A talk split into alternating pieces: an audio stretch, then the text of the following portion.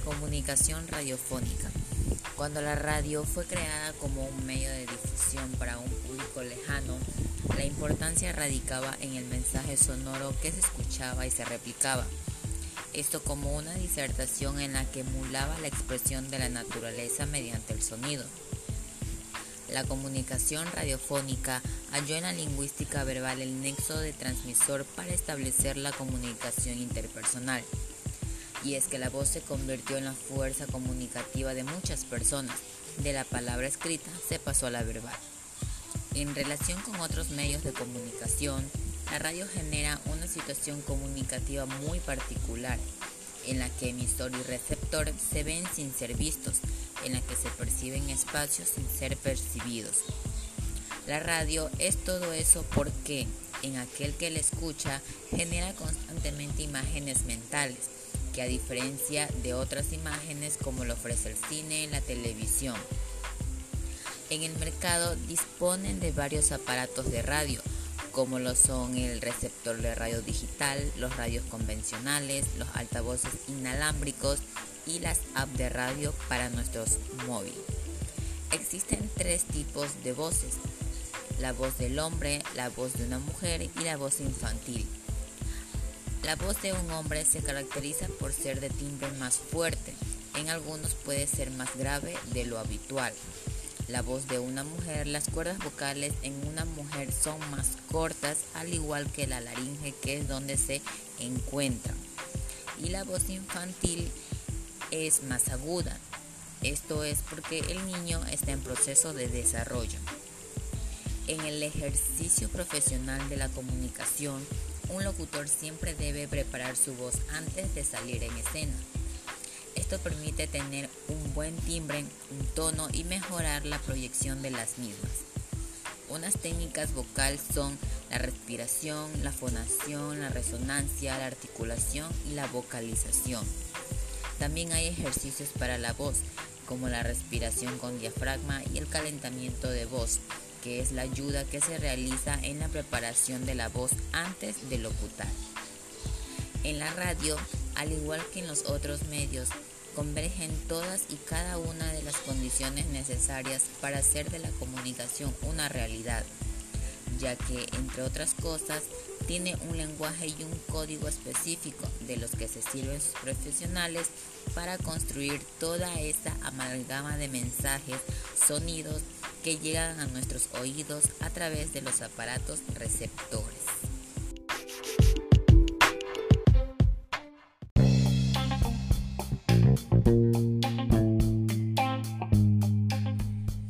Buenas tardes, mi nombre es Leonela Vera del Paralelo C1. Vamos a hablar sobre el liderazgo de la asignatura de Psicología de la Comunicación. En, concepto, yo creo que el liderazgo desde tiempos antiguos hasta los tiempos recientes siempre tendrá el nombre de liderazgo, porque el líder en bien o en mal está al frente de todas las personas, ya sea para motivar, organizar o llevar a cabo acciones para lograr sus fines y objetivos que involucren a personas. El liderazgo es una habilidad que puede tener una persona capaz de influir y motivar a un grupo la figura de un líder es muy importante para conducir equipos de trabajo.